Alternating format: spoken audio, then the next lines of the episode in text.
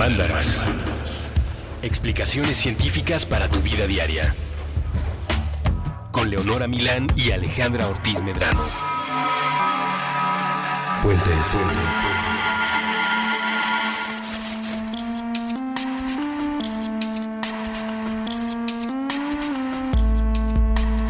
Hola Leonora, Hola Alejandra.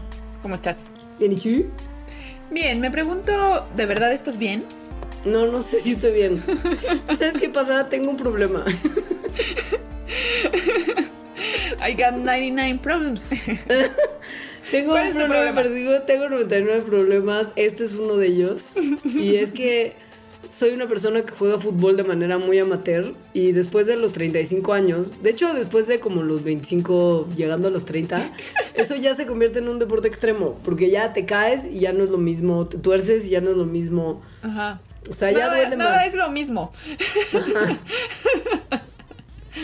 Sí, y entonces recientemente, el domingo como tal, me caí jugando fútbol Ajá. y todo el peso de mi cuerpo cayó sobre mi muñeca izquierda y entonces tengo la mano como muerta. Ok, o sea, te lastimaste jugando fútbol. Me lastimé y me duele. Ok, ok.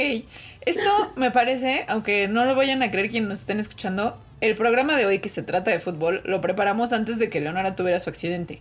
Es verdad. Entonces, me- o sea, pobre de ti, pero fue muy pertinente tu, tu, tu accidentillo. Mira, por lo menos sirvió para algo. Podemos hablar de ello en este programa y está bien. Sí, está bien. O sea, Está, además está bien y está bien que seas una jugadora de fútbol amateur y que te guste el fútbol porque yo soy casi totalmente lo contrario.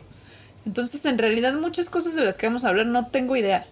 Ok, ¿sabes cuáles son las reglas básicas del fútbol? O sea, como para si no darte una como breve explicación antes de empezar. Mira, te puedo decir lo que sé. Ok. Sé que son 11 jugadores Ujú.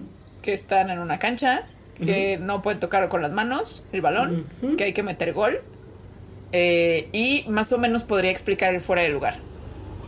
Ya con eso tienes una onda de conocimiento operativo muy importante. El fuera de lugar es un arte que no mucha gente entiende y por lo mismo considérate ya parte de la élite futbolística por dominar su concepto. Ojo, podría definir el fuera de lugar, nunca podría, en, no, no, viendo un partido, saber cuándo pasó. O sea, no. Y menos si lo estuvieras viendo en persona, porque como les diremos hoy, eso es físicamente imposible. Así es. Bueno, pues básicamente lo que dijo Alejandra, o sea, baby, lo que dijiste es cierto. Sí son 11 en el fútbol soccer, ¿no? El fútbol de asociación como tal, el que vemos en la tele, el que se juega profesionalmente de manera más común. Y aun cuando hay otros formatos de fútbol que jugamos, sobre todo los amateurs, porque ya no tenemos pulmón para jugar en cancha grande, ese es el que es más estándar. Y se juega sobre pasto, en un rectángulo, ya sea pasto natural o pasto artificial. O sea, la cancha es rectangular y sí, hay un par de porterías. La gente tiene que maniobrar un balón y meterlo al final del día en una portería. El equipo que logra hacer eso más veces es el ganador. Si logran hacerlo la misma cantidad de veces, empatan. Esto se define de formas muy complejas, como la del gol de visitante. No vamos a hablar de eso el día de hoy porque a nadie en Mandarax le importa y es algo muy poco científico, pero les recomiendo que para enterarse qué es el gol de visitante vean Deportología, una serie web que les va a sacar muchas risas y probablemente, si bien no les explique qué es el, fut- el gol de visitante, les hará ver que hay más gente que no entiende tampoco. Creo que yo más o menos lo entiendo, o al menos el otro día alguien trató de explicarme. Ya. Es complejo, sí. Es complejo. Y algo importante del fútbol es que es el deporte más popular en el mundo. es verdad. No solo en México, que es muy claro que sí es un deporte súper popular, sino en todo el mundo. El problema de esto, como probablemente ustedes se imaginarán, es que hay un montón de cosas que están implicadas en el fútbol, ya que pues al ser el deporte más de alguna forma importante del mundo, es también uno de los deportes más lucrativos del mundo. Y por lo mismo, la gente que coordina el jugar fútbol alrededor del planeta y la gente que lo juega, la gente que lo entrena, la gente que lo gestiona, se hincha en dinero y muchas de las cosas que pasan durante las canchas de fútbol tienen que ver también con el asunto de lo lucrativo. Mm, o sea, tiene el potencial para ser una gran mafia. Es una gran mafia. De hecho, hace unos años metieron unas demandas muy importantes sobre fraude y malversamiento de fondos de los directivos de la FIFA. Fue un problemón. Oh my god. Hay muchísima gente que está siendo investigada. Sí, se- es todo, todo dentro de una cosa que tiene que ver como una especie como de fútbol leaks. Ok. Oye, Sí. ¿y crees que esto tenga que ver con el hecho de como esta. como el teatrito que hacen los jugadores cada vez que se caen? Claro, mira, en realidad el, el partido que vimos el, el domingo pasado, no juntas, y me imagino que tú tal vez no lo viste. Yo el sábado lo vi. pasado. Pero que mucha, mucha gente alrededor del mundo vio y que nos inspiró para hacer este programa. No ¿Cuál, fue ese partido? Fue la final de la UEFA Champions League que se Oh. jugó entre el Real Madrid y la Juventus. Ok. Uno de los jugadores del Real Madrid es el intratable de Cristiano Ronaldo. sí, es muy intratable. Sí. Cristiano Ronaldo es un hombre que no me consta, pero estoy prácticamente segura de que sale maquillado al campo, ah, yo estoy casi segura también. ¿no?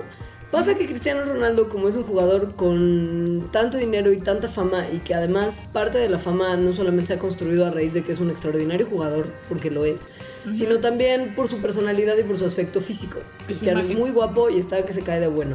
Sí está, la verdad. Es verdad. Entonces, parte de su personalidad mediática futbolística es llamar la atención y tratar de alguna manera que las cámaras lo amen.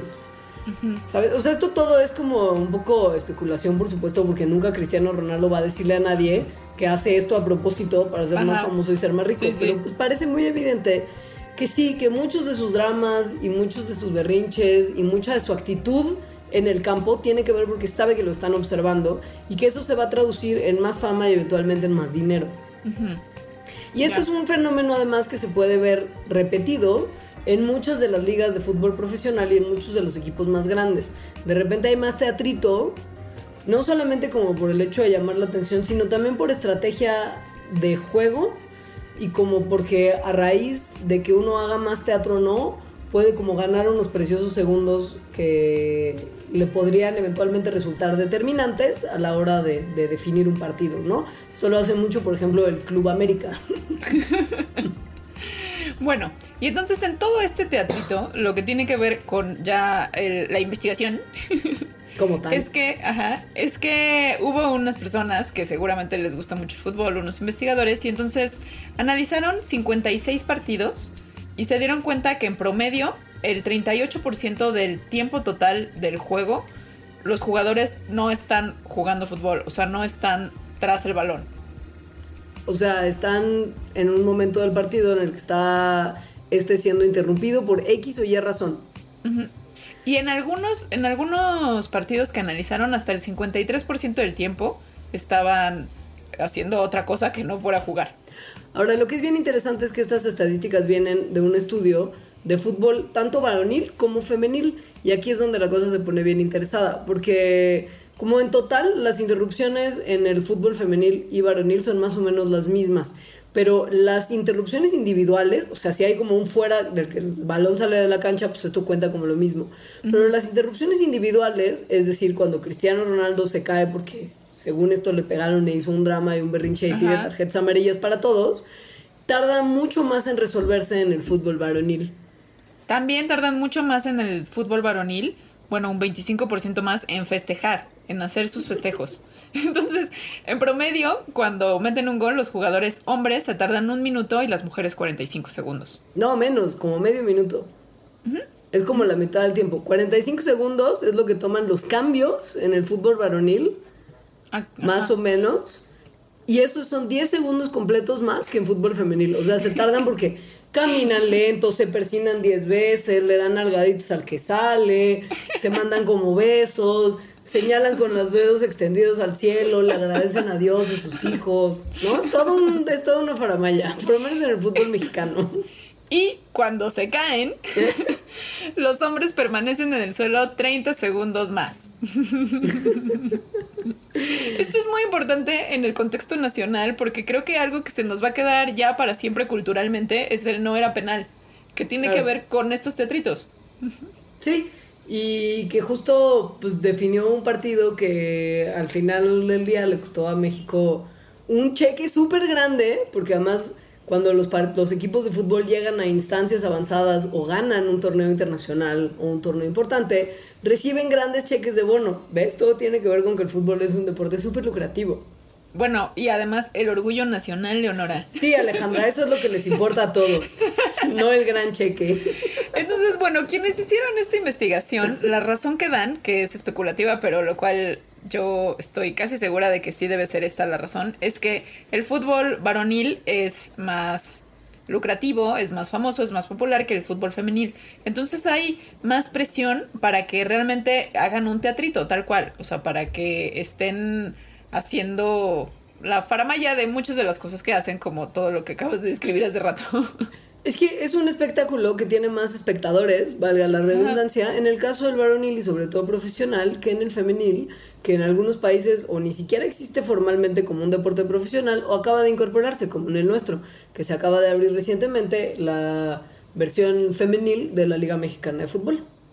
Y también hay algo importante que es que se dieron cuenta de que las interrupciones pueden ser usadas tácticamente. ¿Por qué? Porque esto es algo que mucha gente luego piensa y que efectivamente los datos muestran que es así.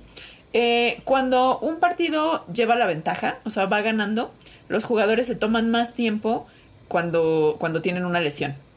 Mucho más tiempo que si van empatados y muchísimo más tiempo si el otro equipo es el que va ganando.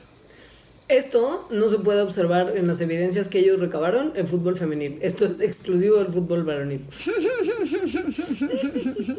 Como entenderás, yo cuando caí sobre mi muñeca el domingo pasado, me senté un segundo en así en el pastito no pudiendo creer lo estúpida que fui. Y me fui a sentar a la banca a tomar Gatorade y a sufrir en silencio. Nadie te hizo caso porque no eres famosa en el fútbol. Nadie, y además la verdad es que íbamos ganando, ¿no? Entonces tampoco tenía, en- ya sabes, motivo para... O sea, tendría, más bien, tendría que haber tenido motivo para hacer faramaya. Exacto, Pero mira cómo sí. no lo hice. Ajá, porque tú no eres una tramposa. Porque ética. Hablando del fútbol nacional, donde yo eh, digo, lo veo poco, pero sí lo he visto toda mi vida, ¿no? Además, siendo mexicana es difícil no ver fútbol en algún momento, ¿no? O no enterarte. Escapar. Ajá. y, y, muchas de las cosas, por ejemplo, cuando van a mundiales, este, que se van un mes antes a entrenar porque la altitud y no sé qué, lo cierto es que los jugadores, al menos los que están en la Ciudad de México, tienen mayor ventaja que otros, que otros equipos o que otros países que juegan en altitudes menores. Lo cual siempre he pensado que ni con eso. Pero bueno.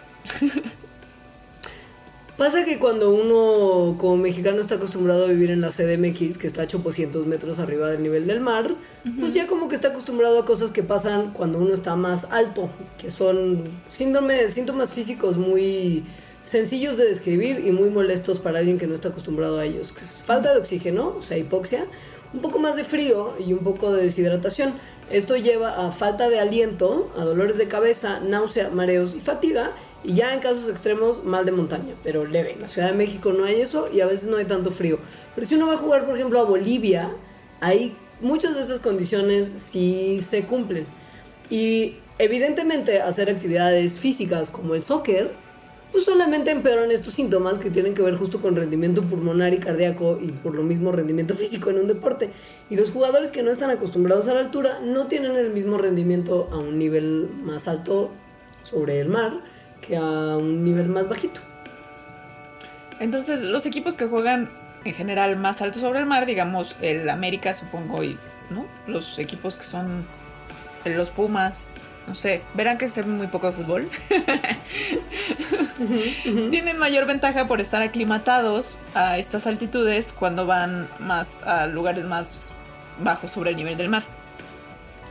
Bolivia es el caso justo extremo porque creo que incluso aquí hay una cancha en la que ya se prohibió por la FIFA que se juegue fútbol porque rebasa un límite que son los 2.500 metros sobre el nivel del mar y justo se analizó en varios estudios como una serie de, de partidos internacionales, casi 1.500 de ellos, que se han jugado en diferentes al- alturas en Sudamérica, particularmente en 100 años. Y Bolivia aparece en muchos de los casos como un ejemplo que es más terrible para los jugadores que no están a esa altura.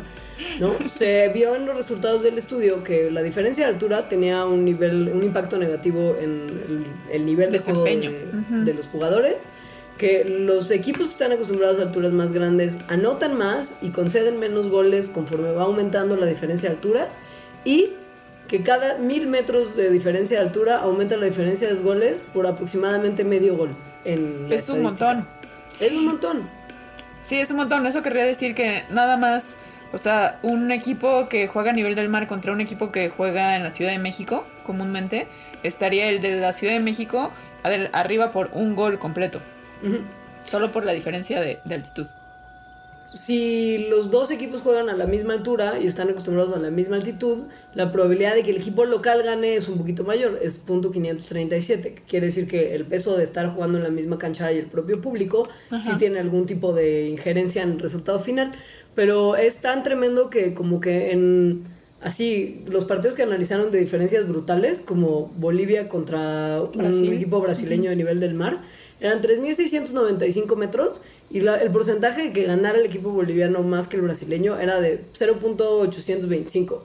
Y el viceversa, ¿no? Es Ajá.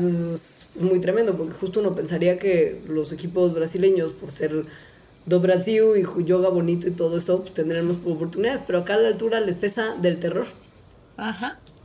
Pero una cosa que está bien loca, bueno, no que está bien loca, que también es bien interesante, es que los equipos que están acostumbrados a jugar a una altura mayor también tienen un mayor desempeño. O sea, como que les afecta menos cambiar de altura, es decir, cuando van a jugar a una altura más baja.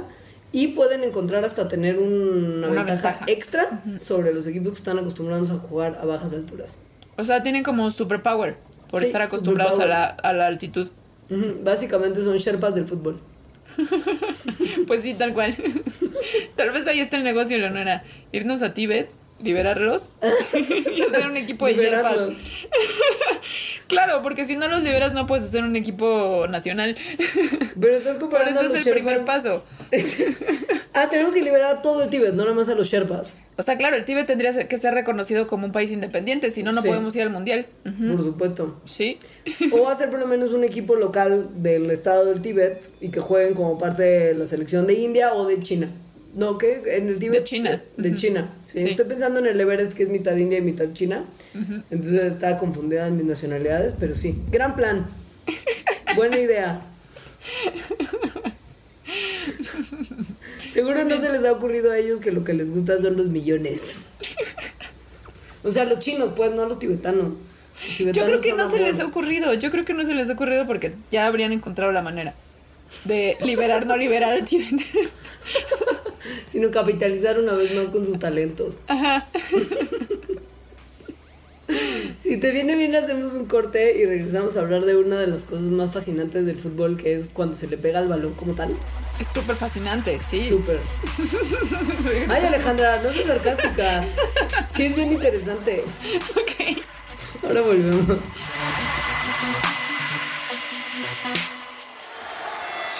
Los Reyes del Beautiful. Arte del pancraso. Con, con muelas de gallo y cascracho.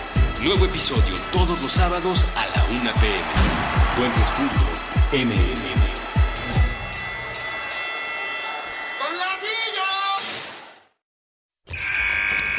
Boom Shakalaka. Faul y cuenta. Con Evaristo Corona y Wookie Williams. Nuevo episodio todos los sábados a las 10 de la mañana. Hemos vuelto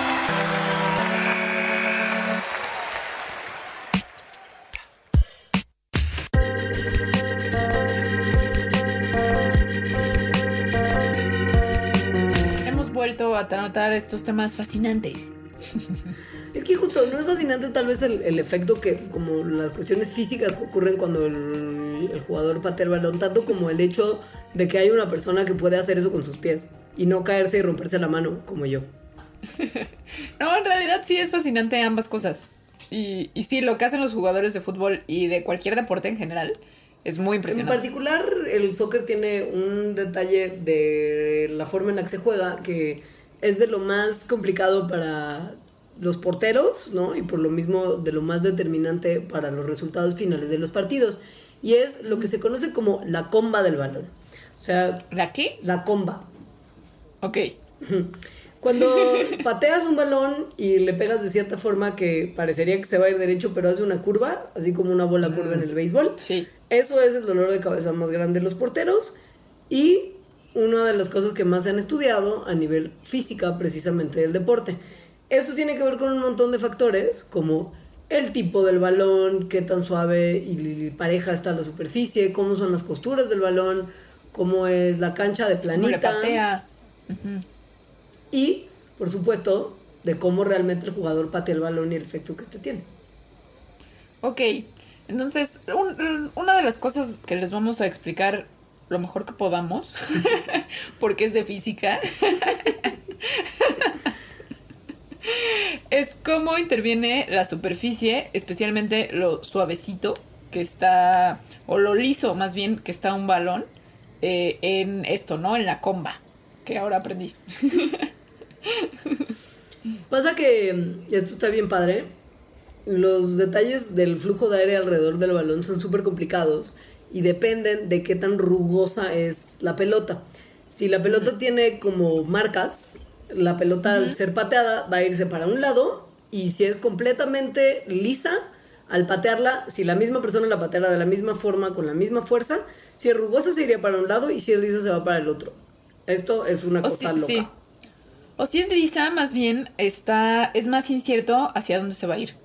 O sea, en la rugosidad que en un balón de fútbol se ve por las costuras que tiene. O sea, mientras más costuras y cómo sean esas costuras, si son gordas, por ejemplo, eh, eso hace que los jugadores tengan una técnica para que cuando lo pateen dé como esa curva hacia donde ellos están planeando. En cambio, cuando la pelota está más lisa, es difícil de predecir eso, ¿no? O sea, si la patean, de una manera se podría ir hacia un lado o se podría ir hacia otro. Y esto es lo que pasó, y que de esto también me acuerdo porque era toda una controversia en el 2010, de el balón que tenían en ese año del Mundial en Brasil, que se llamaba Jabulani. No, Yabulani O es Jabulani. Sudáfrica, Brazuca es Brasil. Ah, perdón. Bueno, ¿viste? Yabulani fue el más latoso porque era, era un balón al que justo los porteros le tuvieron el peor odio del mundo y que los jugadores también porque por las características de justo la altura, la cancha, el balón, etcétera, los, jugadores tendían a sobrepatear el balón, o sea, como que lo pateaban y lo volaban y los porteros no podían cal- como calcular bien este a dónde iba el balón y justo el mundial siguiente Brazuca lo que logró fue que pudiera ser con tener costuras el 50% más largos que Yabulani pudiera ser mucho más predecible a dónde ir el balón y que fuera más estable su trayectoria en vuelo. Y esto tiene que ver con algo que, con un efecto que fue descrito por primera vez por el mismísimo Isaac Newton, que se llama el efecto Magnus. Y Isaac, Newton lo describió también por un deporte, eh, por el tenis en particular, porque se dio cuenta que cuando le pegan a la pelota de tenis de cierta forma, da una curva, justamente. En cambio, cuando se le pega, por ejemplo, desde abajo, entonces la trayectoria cambia y se hace más recta. Entonces, ese mismo efecto, el efecto Magnus, ocurre pues casi en cualquier deporte en el que haya una pelota a la que se le dé un golpe con algo, ya sea una raqueta, un bat como en el béisbol o una patada como en el fútbol. En el soccer en particular, pues depende un poco de si el jugador es diestro o zurdo, de cómo le va a pegar el balón y qué tipo de curva va a dar este cuando lo pateen.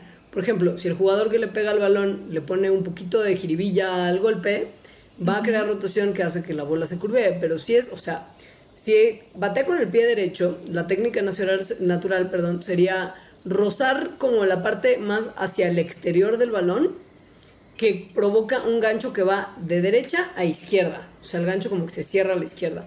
Mientras que si el, el futbolista es zurdo, el tiro natural se irá en sentido contrario. La comba va a ser de izquierda a derecha, porque le pegará pues con el otro pie y la pelota hará obviamente la trayectoria en sentido contrario.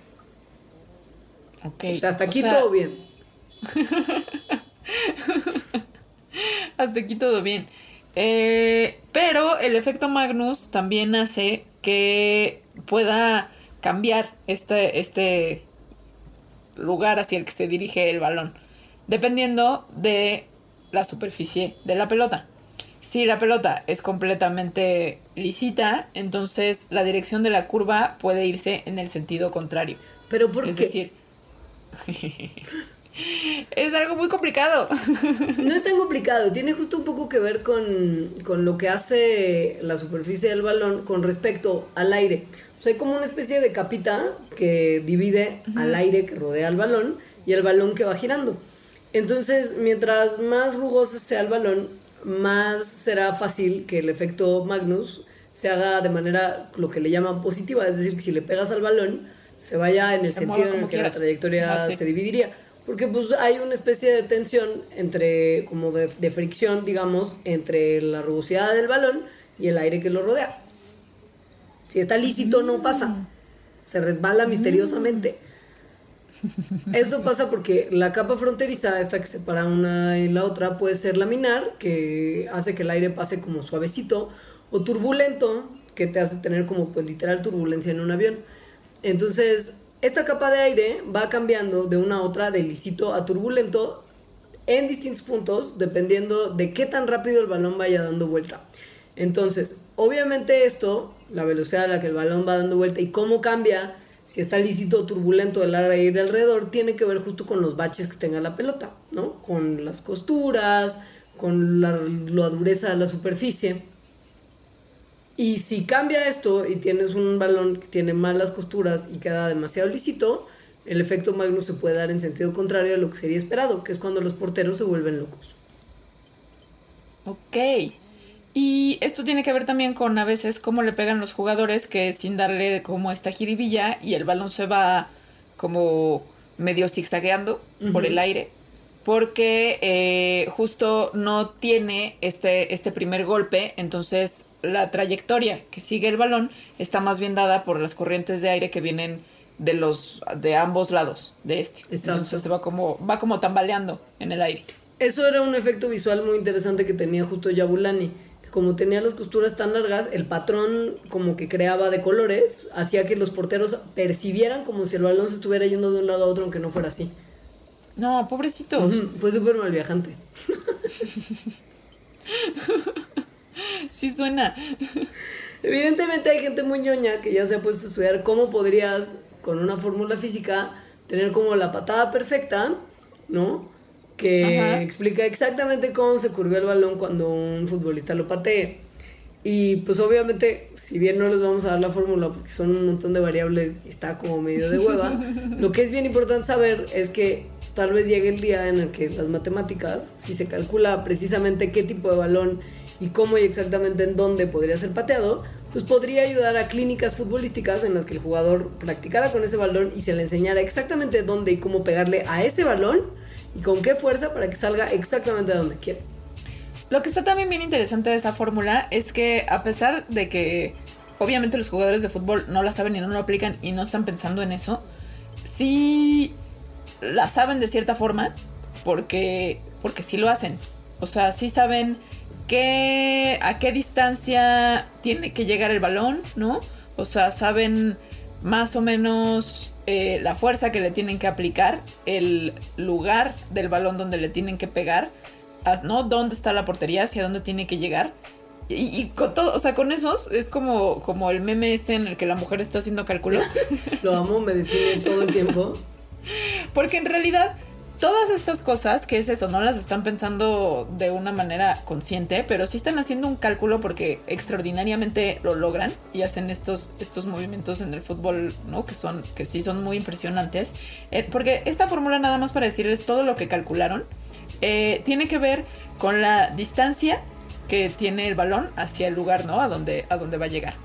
El radio del balón, la densidad del aire, la velocidad angular de la pelota, la velocidad a través del aire, la masa del balón y la distancia de que va a viajar el balón a la dirección eh, des- desde, más bien, desde donde está la persona a donde va a patear el balón.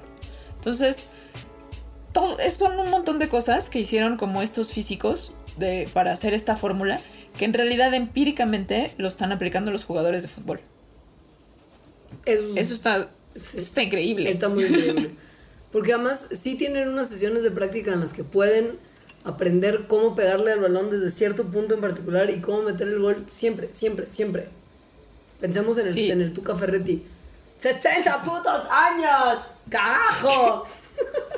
No sé de qué hablas porque no sé nada de fútbol. ¿No has visto el video del Tuca Ferretti haciendo cagajo? Ok, esto va a la bitácora y en- así, en el momento en que estamos en el corte, te lo voy a mandar porque se le hicieron burlas ya, se le hicieron mil como variantes y versiones y ya está, Red Bull hizo un comercial que se basa en el cagajo y en los regaños de Tuca Ferretti a su equipo de fútbol. O sea, había escuchado a gente diciendo cagajo y pensé que era pues nomás por los lores. No, no sabes lo que te pierdes. Ahora, Sé muy poco, perdónenme. El Tuca Ferretti es un hombre que suele enojarse mucho con sus jugadores cuando estos hacen algo que no quiere. ¿El Tuca Ferretti es el que se parece al nene consentido? No. No, creo que te refieres a Miguel El Piojo Herrera. Ah, sí, sí me refiero a eso. No, el Tuca Ferretti es el técnico de los Tigres de Monterrey que tiene un bigotazo y usa lentes y tiene un Ferrari que una vez le chocaron en una gasolinera y se puso súper como molesto y que también se quejaba de que le subieron mucho los precios de la gasolina con el último gasolinazo y es como de, dude, tienes un Ferrari, diriges un equipo de fútbol, te vale. O sea, realmente Sí, no te importa ya cuánto entiendo. pagas. Ok. ¿Ya? Bueno, Sí. Él se enoja mucho por ciertas cosas que hacen mal sus jugadores y es real que tiene ciertos motivos para enojarse cuando sus jugadores no hacen lo que tienen que hacer. Sin embargo, hay ciertos fenómenos también a nivel psicológico y de incapacidad humana de observar que por más que el Tuca se enoje, no hay manera de resolver y los jugadores van a seguir fallando. Y justo tiene mucho que ver el tema de lo que estábamos hablando hace unos instantes, que es del giro del balón y la comba que este da, y de cómo de repente para los porteros es fi- fisiológicamente imposible detectar qué demonios está pasando y hacia dónde va a ir el balón. O sea, aun cuando supieran leer la trayectoria física, a juzgar por la distancia y el ángulo y demás en el que está el, jugador, a la hora del tiro es como imposible procesar toda la información que está recibiendo en el momento. O sea, en realidad mucho de lo que hacen es intuitivo. Sí. Mira, resulta que una psicóloga que trabaja en Queen's University en Belfast estudió a 11 jugadores y 9 porteros de equipos profesionales europeos para ver que también los jugadores pueden justamente interpretar cómo el giro, como el efecto, afecta al vuelo de la pelota. Entonces pusieron como gogles como los periquitos, pero de realidad virtual. O sea, como un casquito de realidad virtual en realidad. Y no eran Y periquitos. no eran periquitos. y lo que daba este casco era la perspectiva de estar parado en el centro de la portería, o sea, como si fueran un portero que va a parar un penal. Podían voltear a ver alrededor del estadio, pero no había nada de interrupción visual, o sea, no había público, no había otros jugadores, no había nada, solo había un balón que estaba sentado 33 yardas directo hacia enfrente de ellos, más o menos a la distancia a la que se cobran la mayoría de los tiros libres, o sea, como la distancia de un tiro libre promedio. Entonces, cuando le pegaban virtualmente al balón hacia el jugador sin ningún tipo de giro, pero aún considerando que la gravedad, que la gravedad va a afectar el vuelo del balón, los jugadores podían juzgar de manera consistente a qué parte de la portería iba a entrar el balón. Pero cuando entraba en juego el giro, el efecto, ya fuera del lado de izquierda a derecha el giro o de derecha a izquierda, aún el portero más experto no podía predecir con certeza a dónde iba a meterse el balón de fútbol. Lo cual explica los resultados de los penales. Básicamente, sí. Lo cual también explica por qué son tan injustos. Siempre he pensado que son muy injustos. Sí lo son. Y todo tiene que ver justo con la física y la manera en la que nuestros cuerpecitos saben interpretarla de manera también intuitiva. Dado que la gravedad es constante y hemos aprendido a lidiar con ella desde el momento en el que nacimos, ¿sabes? O sea, que el mundo es así. Ajá. No estamos acostumbrados a lidiar con efectos de giro y como spin, ¿no? Como con la comba. Y nuestro sistema nervioso es mucho mejor para lidiar con cosas que no cambian a lo largo del tiempo, como lo que podría venir de un efecto nada más de la gravedad, que con cosas que cambian de, de momento en momento. Entonces, Ajá. si hay curva y hay giro, nuestro cerebro dice, wow, wow, wow, wow, eh, eh, ni, ni, ni, ni". y ya, no lo interpreta bien. Y esto, este estudio, este tipo de estudios pueden servir para diseñar, por ejemplo, nuevas, nuevos balones de fútbol. Porque muchas veces cuando se diseñan, se ve cómo funcionan en estos túneles de viento. pero no se, no se ve cómo funcionan cuando hay una persona, hello, enfrente viéndolas, que es como lo que pasó con este balón que dijiste, que estaba pintado de una manera que cuando lo veía un portero parecía que estaba como dando tumbos sobre el aire. Exacto. Ahora, en términos del fuera del lugar, buenas noticias a todos aquellos que se han quejado toda su vida de que el fuera del lugar es una cosa súper injusta. Y malas Ajá. noticias para los que siguen equipos que han ganado de repente partidos por fuera del lugar que no terminan de ser completamente legales. Que es la cuestión de qué tanta capacidad tienen los árbitros de de verdad darse cuenta. O sea, como realmente juzgar si un jugador está fuera de lugar al momento de que le mandan un pase. Yo no lo podría saber. Ni tú ni nadie. Es real. Hay una, hay, hay una cosa que se llama de- del cuerpo humano, de los ojos, que se llama acomo- acomodar. Es una acomodación del ojo. Entonces, eso quiere decir eh, que nuestros ojos tienen una habilidad de cambiar el foco de a un objeto que está lejos a uno que está más cerca. Entonces, pero hay un límite de eso. O sea, de cuando, por ejemplo, estás viendo el horizonte y luego de repente ves a un libro, hay un límite de qué tanto se puede cambiar ese foco. Entonces, ese límite es un límite de tiempo y son más o menos 600 milisegundos. O sea, es lo que toma, digamos, que yo cambie de enfocar una cosa que está lejos a que cambie a enfocar perfectamente una que está más cerca. Mis ojos se tienen que ajustar y la imagen que estoy recibiendo pues, no va a estar clara en el primer instante.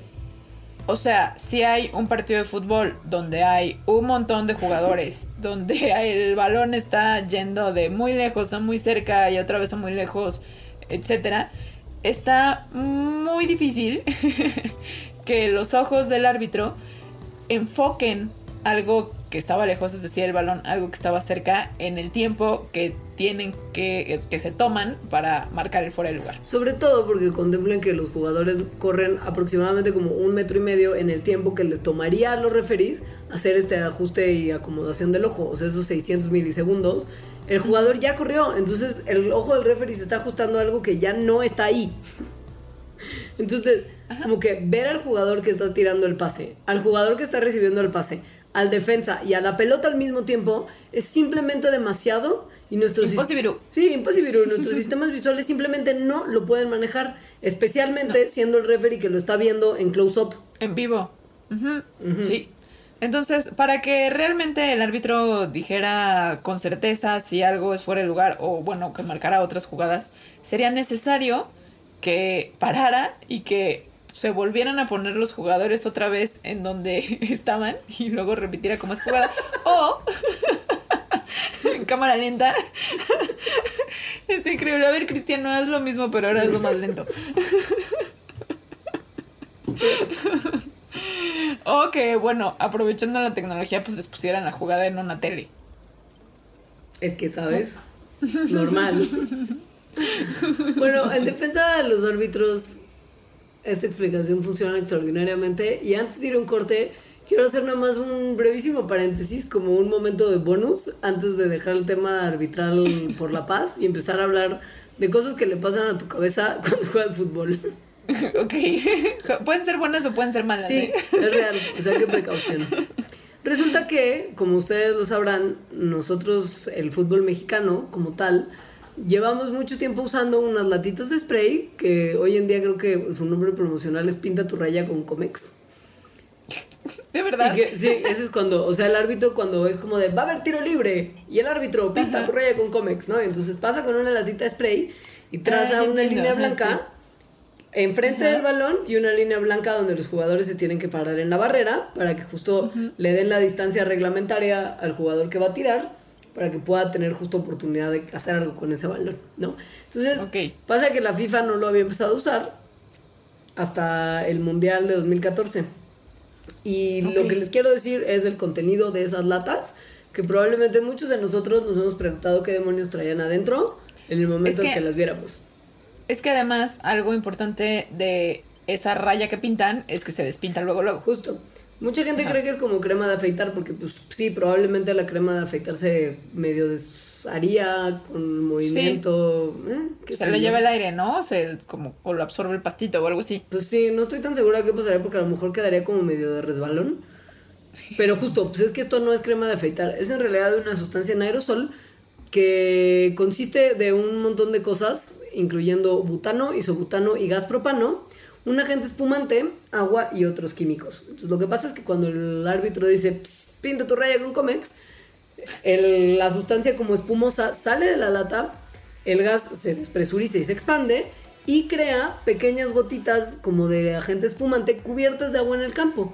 Entonces cuando esta mezcla de butano unos segundos después se evapora, lo único que queda es un poquito de agua y un residu- residuito ahí que no hace como mayor diferencia en el campo. Estoy casi segura que esto se inventó solo para eso. ¿Cómo? O sea, para O sea- tu raya con Comex. Ajá, Sí, claro. ¿no?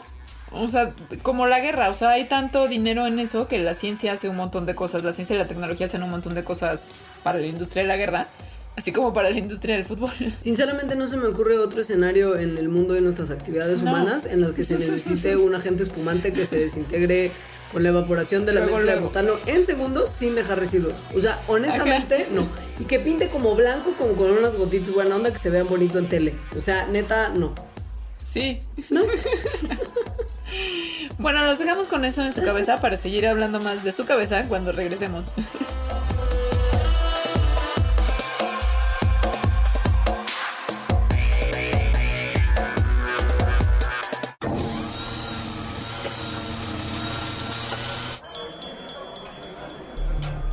Esto es para ustedes que alguna vez se han teñido el pelo de azul, naranja o rosa. Para ustedes que coleccionan. Para ustedes que leen. Para ustedes que se atrevieron a utilizar un tipo de prenda que nunca antes se habían puesto y así descubrieron que les iba bien. Para ustedes que visitaron la nevería y pidieron, aunque fuera una sola vez, sabores distintos a chocolate y vainilla. Para ustedes que cada noche de brujas se atreven a hacer otros mediante el ilusionismo de la tela y la máscara. Se atreven. Para los bronies, para los cosplayers, para todo tipo de laboratoristas de la realidad capaces de inventar esas nuevas formas del punk que escandalizan a los viejos dogmáticos punks.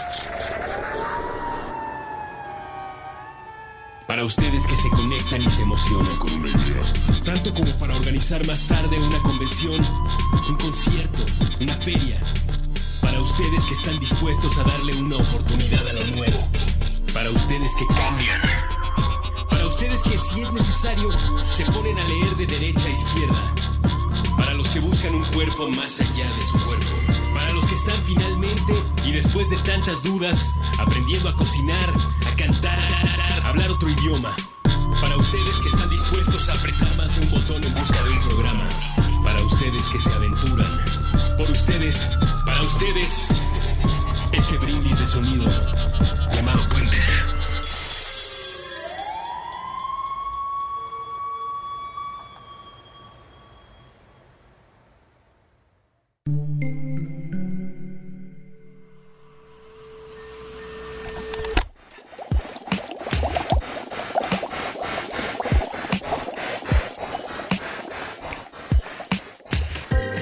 Tengo una buena y una mala. ¿Cuál quieres primero? Di por favor que la buena. La buena. Que toda la demás es mala y es bien larga. Ok. Resulta que como... Contrario a lo que uno tiende a pensar que es que los jugadores de fútbol son unos burros, y también un poco esto es por culpa de sus conferencias de prensa y sus comentarios a la prensa después de los partidos. O sea, como cuando dicen que, fue- que dieron el 110%. Exacto, y que pues el resultado no se nos dio, pero seguiremos trabajando, el equipo trabajó bien. Sí. Desafortunadamente el resultado no se dio. ¿no? bueno, aún con eso, resulta que los jugadores de soccer muy experimentados, que ni siquiera tienen que ser profesionales, sino que sean muy experimentados nada más, tienen capacidades cognitivas y cerebrales súper impresionantes. Sus cerebros funcionan muy bien y sus como habilidades cognitivas a nivel ejecutivo son superiores a las que a las de muchas otras personas que tienen otras profesiones. Lo cual tiene que ver con las habilidades que desarrollan al jugar fútbol. O sea, una vez más, son es muy impresionante lo que hacen los jugadores y mucho de lo que hacen es cómo responden a los movimientos de los otros. O sea, de hecho hay comúnmente que hacen como la finta de que van a hacer cierto movimiento y el jugador pues del otro equipo, del equipo con el que están compitiendo, tiene que responder a eso, sea finta o no, ¿no? Entonces sí tienen, tienen, tienen que tener un poder de respuesta súper, súper rápido. Y gracias a un aparato de resonancia magnética. Deberíamos ir a visitar uno alguna vez, que nos metan. Sí, me cae que sí. No para saber qué es, o sea, cómo se siente estar ahí quedado tanta ciencia. Bueno, metieron un montón de futbolistas a unas resonancias magnéticas y les pusieron como simulaciones de qué harían en caso de que un contrincante llegara e hiciera alguna magia o alguna finta o etcétera. Y se dieron cuenta que los jugadores más experimentados tenían mucha más actividad en las áreas del cerebro que están asociadas con justo funcionamiento de alto nivel y de coordinación ojo-músculo que lo que tenían los cerebros de jugadores menos experimentados. o, peores, ¿no? Sí. Sí. Bueno, sí. Basta que hay una mayor activación de estructuras motoras y las están relacionadas en los cerebros de los futbolistas expertos. Eso los hace, pues sí, como muy. Pues. Muy bonitos de su cerebro. Muy bonitos de su cerebro, sobre todo en esta cosa de anticipar los movimientos. Exacto. Que es clave para ser un buen jugador. Ahora, existe ese otro problemita, que es que cuando juegas fútbol, como con muchos otros deportes que involucran contacto, sí hay un par de golpes que te pegas en esa cabecita tan linda que tienen los futbolistas para anticipar y coordinación, ojo, músculo y movimiento y etcétera. Que, que podría en el fútbol parecer que no, porque pues el balón no es el casco de otra persona o la cabeza de otra persona o el puño de otra de persona. 200 kilos que van corriendo hacia ti como una planadora. Pero, pero bueno, si alguna vez le han dado un cabezazo o les ha caído sin que ustedes quieran, que es mi caso, un balón de fútbol en la cabeza. Porque no necesitan estar jugando para que eso pase. Si ese es el caso, sabrán que duele mucho.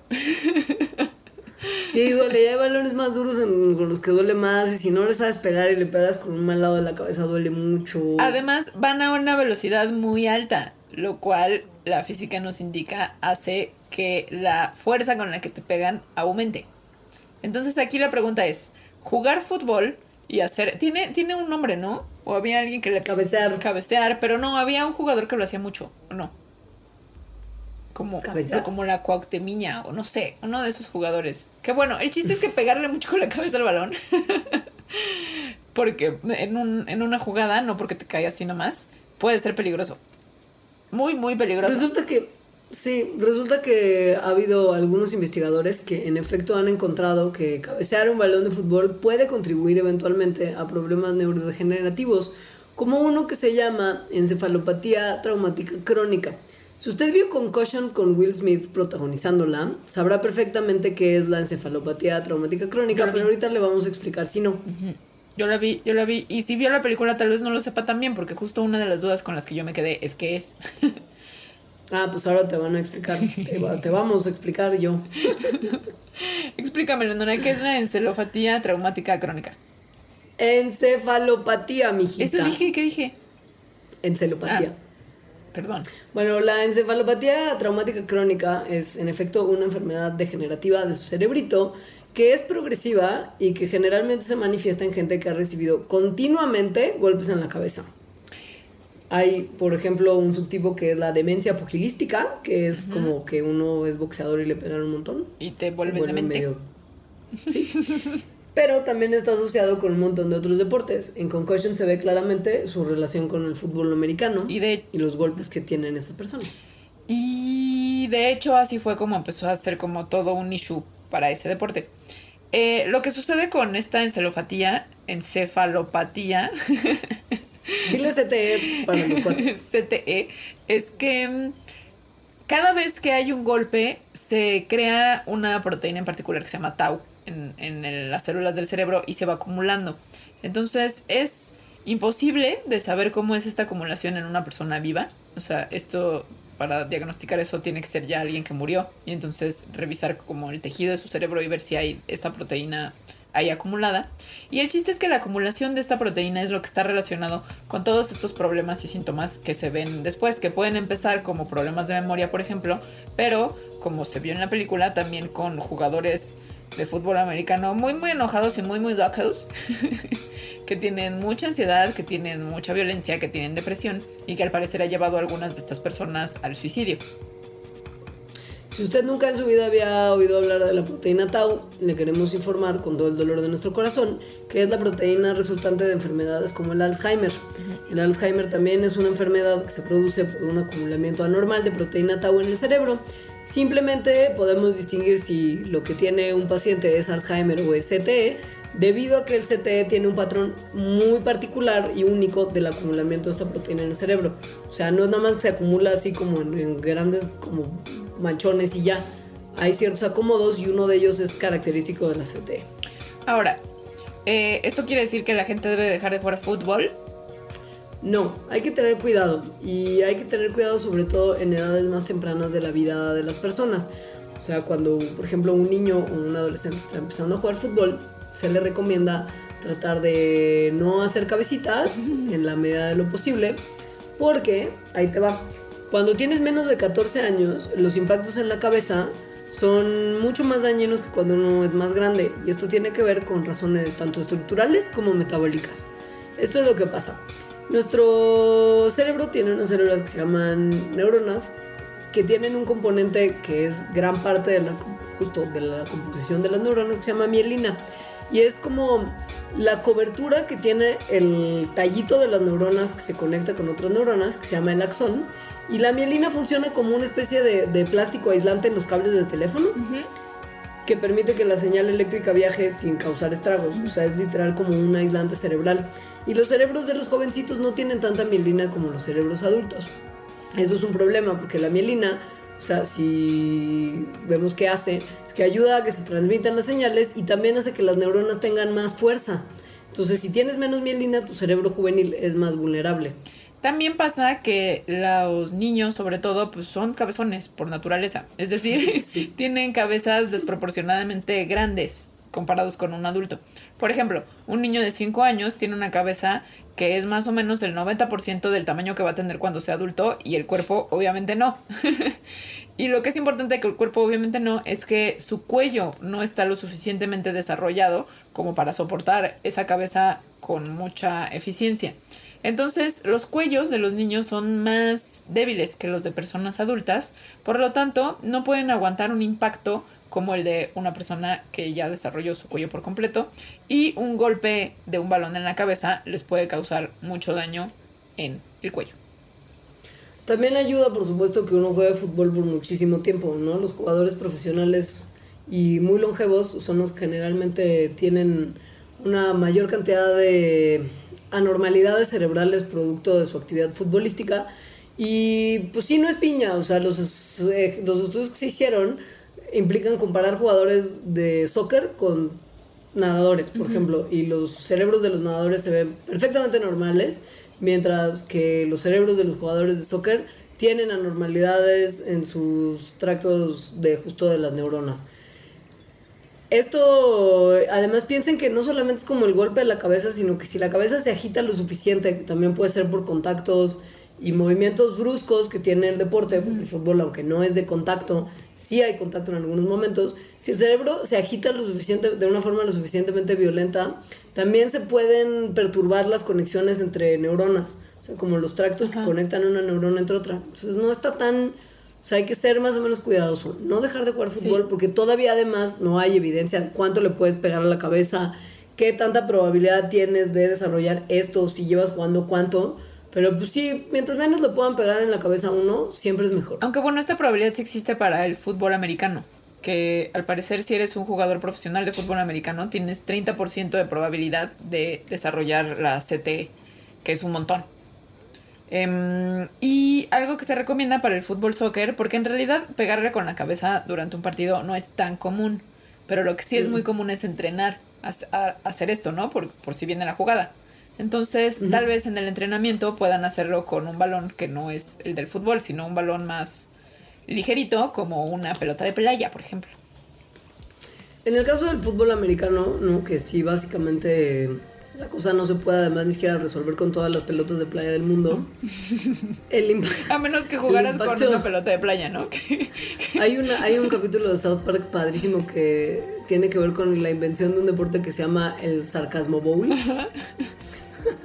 y que habla justo alrededor del tema de la CT, de cómo, sí, los niños no deberían de jugar fútbol americano, es súper violento. Ajá. Mejor deberían aprender a jugar con globos y usar brasieres por encima del uniforme. Y entonces alguien se lo toma en serio y no detecta que el que lo propone estaba siendo sarcástico. Ajá. Y entonces el sarcasmo bowl se hace un deporte súper popular.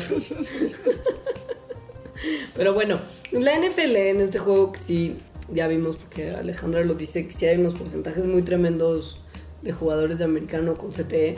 De hecho, con anormalidades cerebrales en general, más del 40% de jugadores de NFL retirados tienen algún tipo de anormalidad cerebral o alguna lesión cerebral traumática. Está muy... No tiene que ser CTE, Sí. o sea, es algún daño cerebral. O sea, muchísimos. Sí. Les voy a recomendar que vean Concussion porque lo explican maravillosamente y Will Smith actúa muy bien en esa película, contrario a lo que uno podría imaginar. es una muy buena peli. Bueno, a mí me gustó mucho. Sí. Pero lo que está bien interesante es que justo, aun cuando no se ha podido estudiar todavía muy bien el desarrollo de esta enfermedad CT en particular en personas vivas, ya hay estudios que están empezando a encontrar ciertos indicios de que esto podría estar pasando en personas vivas, justo. Ah, claro. Y esto, perdón, se hace con unas técnicas de imagenología cerebral mucho más desarrolladas y avanzadas de lo que normalmente se usa, que se llaman imágenes de difusión de tensores, una cosa así, además de exámenes de memoria y de examen como cognitivos. Ay, no, me imaginé como a los jugadores de fútbol en su examen cognitivo yéndole súper mal. Sí, no, y los, en los exámenes de DTI, en esta imagen de difusión de tensores, que lo que hace es medir el flujo de agua entre partes del cerebro, revelada, revelaba daños por lo menos en 17 de los hombres estudiados que contabilizaban el 43% de la muestra. Esto es aproximadamente tres veces más daño que el que hay en la población normal. Está, está, está muy denso lo que le sucede. Sí, y lo peor es que, pues bueno, no solamente es eso, ¿no? Sino que también de repente este tipo de deportes no solo dañan al cerebro, sino también al cuellito. Sí. De hecho, Sí. en como en escala de daños al cuello, el primero obviamente es el fútbol americano. Después viene el hockey, que al parecer también es muy salvaje. Y el. Pero el tercer deporte que tiene más em, daños, lesiones en el cuello es el fútbol soccer. Lo que ha ayudado a que se disminuyan recientemente la cantidad de lesiones que se han encontrado, porque sí se ha disminuido. O sea, los estudios que se tienen de daño al cuello en este, perdón, en este tipo de deportes se han hecho desde como los 90. Y al parecer en la última década han disminuido estos números y tiene un poco que ver con que, sobre todo en los deportes en los que más problema hay, O sea, como el el americano. fútbol americano y el soccer, ya hay mejores protectores de cuello que justo evitan como daños graves que podrían desencadenar en parálisis o muerte, Muerte. han ido como bajando un poquitín. Muy bien. Sí. O sea, queríamos hacer como este paréntesis de fútbol americano porque pues sí es lo que es como bien violento y así. Sí. Pero si quieren les podemos dejar un video de también de abejitas jugando fútbol, como para que vean que también otros animalitos pueden aprender a jugar fútbol. O algo así. De este, de, de este estudio les vamos a hablar rápidamente porque lo contamos también en, en el Mandarax de las abejas. Que, Pero está increíble. O sea, es, es como se dieron cuenta de que las abejas, y, y bueno, podríamos llevarlo como a los insectos o animalitos con unos cerebros tan, tan chiquitos, pueden tener mucha flexibilidad de comportamiento y aprendizaje. Está padrísimo. Sí. Hicieron un estudio en el que lo que hacían era poner unas abejitas que tenían que moverse ellas junto con una pelotita Un baloncito. hacia un punto, un baloncito, sí, a, una, a un punto particular de una plataforma y si lo lograban hacer iban a conseguir comidita como recompensa. Entonces lo que hicieron fue primero entrenarlas para saber dónde estaba la pelotita en la plataforma y hacia dónde tenían que mover el baloncito para recibir la comidita. Y lo que está más increíble todavía es que este entrenamiento no era como de, ándale, abejita, órale, ándale, ándale, como arrearla con sus nalguitas de abeja, sino que consistía en que esta abeja viera A otra. a otra abeja que ya había sido entrenada mover la bola al centro del tablero o bien tener una demostración como fantasma con un imancito que movía la pelotita y la llevaba hacia donde era la comida.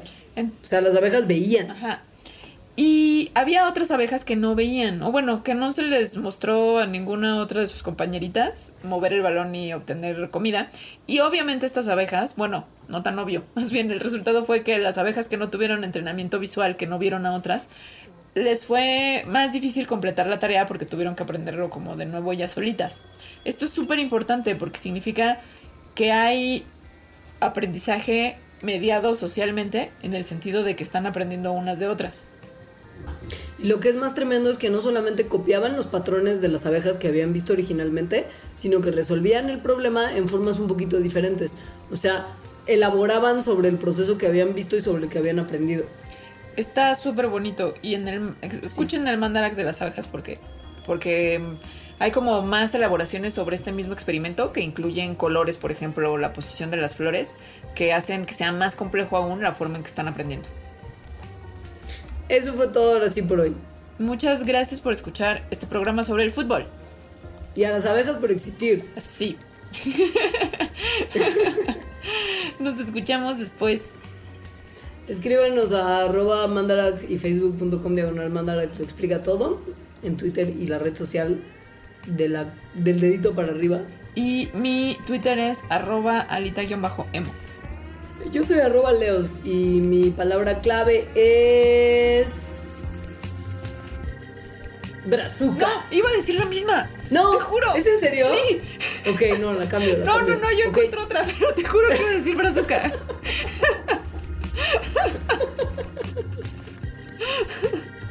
bueno, la mía es Jabulani. Va, va, va, me encanta. Ya está. Eh, que tengan muy bonita semana, los queremos. Adiós. Adiós.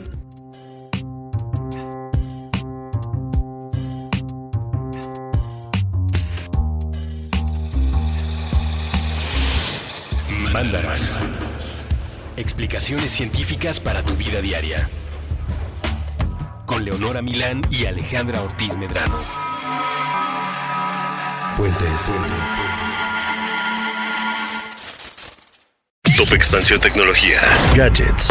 Lanzamientos, reportajes y el negocio de las tecnológicas. En 10 años, el metaverso aportará 5% al PIB de Latinoamérica. Internet ha representado muchos cambios para el mundo y la religión no se ha escapado de ello. Los mexicanos cada vez tenemos casas más tecnológicas. Todo en menos de 5 minutos.